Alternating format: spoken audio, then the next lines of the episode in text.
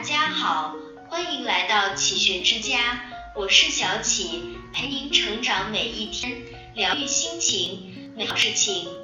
如何分辨出一个人是否是在跟父母打电话呢？其实特征是很明显的，和朋友聊得热火朝天，转身一接起爸妈的电话，立马变成冷漠脸。嗯啊，知道了，没事儿，我挂了啊。一句话蹦不出几个字，我们可能也会有类似这样的体验。对不熟的人，即使完全不同意对方的观点，也会有礼貌的表示您说的很有道理，却会直接对好朋友你懂啥？其他人一个错误犯了 n 次。我们还能和颜细语的 D N 加一次跟对方解释，男朋友忘记了自己爱用的护肤品牌，立马气到炸裂。你到底有没有认真听我说话？好像一对上自己亲近的人，我们的耐心值就唰的一下减半了。尽管发完脾气，心里也会愧疚，可下一次还是搂不住火儿。不要把最坏的脾气留给最亲的人。类似的道理听了一万遍，为什么实践起来总是那么困难？心理学上研究发现，因为我们完全没有意识到对家人的期望值过高了。我们对别人充满耐心，是我们已经假设了别人不太了解自己。要取得了解和配合，就是需要充分的沟通的。但对亲密的家人，我们局限的认为他们就该理解和支持我们，不在我们心烦意乱的时候问那么多问题。我们想要做的任何事，他们都应该无条件支持。这是自私的苛求啊！谁也不是谁肚子里的蛔虫，受过的教育、经历过的时代完全不同，互有局限是很正常的一件事。面对家人，我们容易陷入一种单线思维，单线思维使我们把自己的主观想法强加于别人的身上。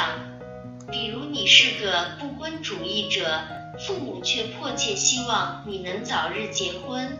他们也能早日抱上孙子，你非要父母接受你的这种观念，在争执过程中，一旦忘记了怎样好好说话，宣泄压力的过程中，就会出现自伤和伤人的现象。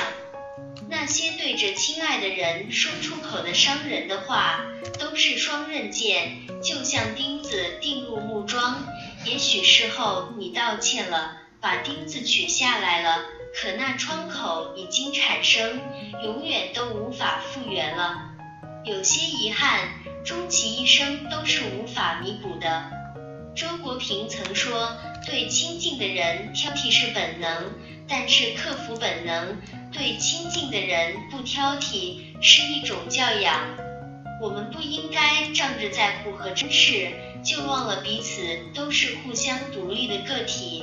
没人有义务成为谁情绪的宣泄口。这世上有成千上万种爱，但从没有一种爱是理所当然。